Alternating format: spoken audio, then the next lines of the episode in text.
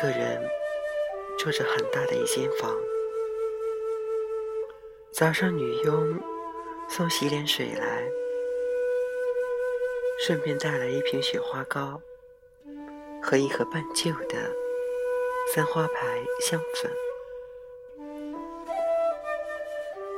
曼桢昨天就注意到，沈太太虽然年纪不小了，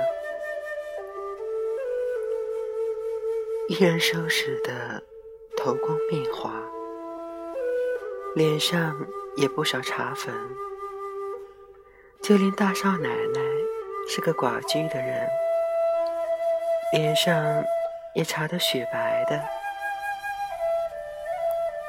大概就是妇女。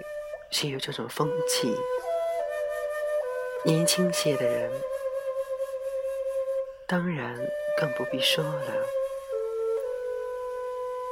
即使不出门，在家里坐着，也得涂抹的粉白之红，方才显得吉利而热闹。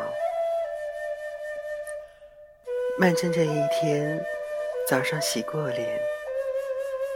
就也多铺了些粉，走出来，正碰见世君，曼桢便笑道：“你看我脸上的粉花不花？”世君笑道：“花倒不花，好像太白了。”曼桢忙拿手绢擦了擦，笑道：“好些了吗？”世君道：“还有鼻子上。”曼桢笑道：“变成白鼻子了。”他很仔细地擦了一会儿，方才到起坐间里来吃早饭。沈太太和淑慧已经坐在饭桌上等着他们。曼桢叫了声“伯母”。沈太太笑道：“顾小姐昨天晚上睡好了吗？冷不冷呢？被窝够不够？”曼桢笑道：“不冷。”又向着向淑慧说：“我这人真糊涂，今天早上起来就转了向了，差点找不到这间屋子。”淑慧笑道。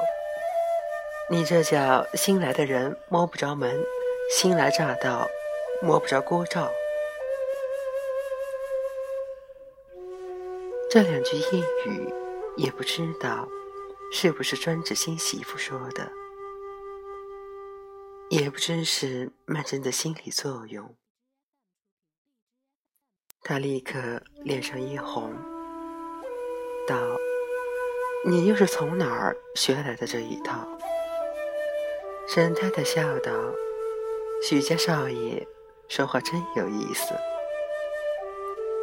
随即别过脸去，向世君笑道：“我刚在那儿告诉许家少爷，你爸爸昨天跟他那么一谈，后来就老说，说你要是有他一半就好了，又能干又活泼。”一点也没有现在这般年轻人的习气。我看他神气。你要是个女孩子，你爸爸马上就要招亲，把许家少爷招进来了。沈太太随随便便的一句笑话，世君和曼桢两个人听了，都觉得有些突兀。怎么想起来的？忽然牵扯到世君的婚事上面，明知道他是说笑话，心里仍旧有些怔怔不安。世君一面吃着粥，一面和他母亲说：“待会儿叫车夫去买火车票，他们下午就要走了。”沈太太道。怎么都要走了？不多住两天。等再过几天，世君就要到上海去给他舅舅拜寿去。你们等他一块儿去不好吗？挽留不住，他就又说：“明年春天你们再来，多住几天。”世君想到，明年春天，或许我跟曼桢已经结婚了。他母亲到底知道不知道他们的关系呢？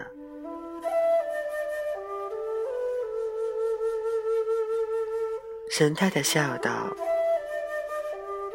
你们今天上哪玩去？可以到玄武湖去，坐船兜一个圈子。顾小姐不是不能多走路吗？他又告诉曼桢一些治冻疮的偏方，和曼桢娓娓谈着，并且问起他家里有些什么人。也许不过是极普通的应酬话，但是在世君听来，却好像是有特殊的意义似的。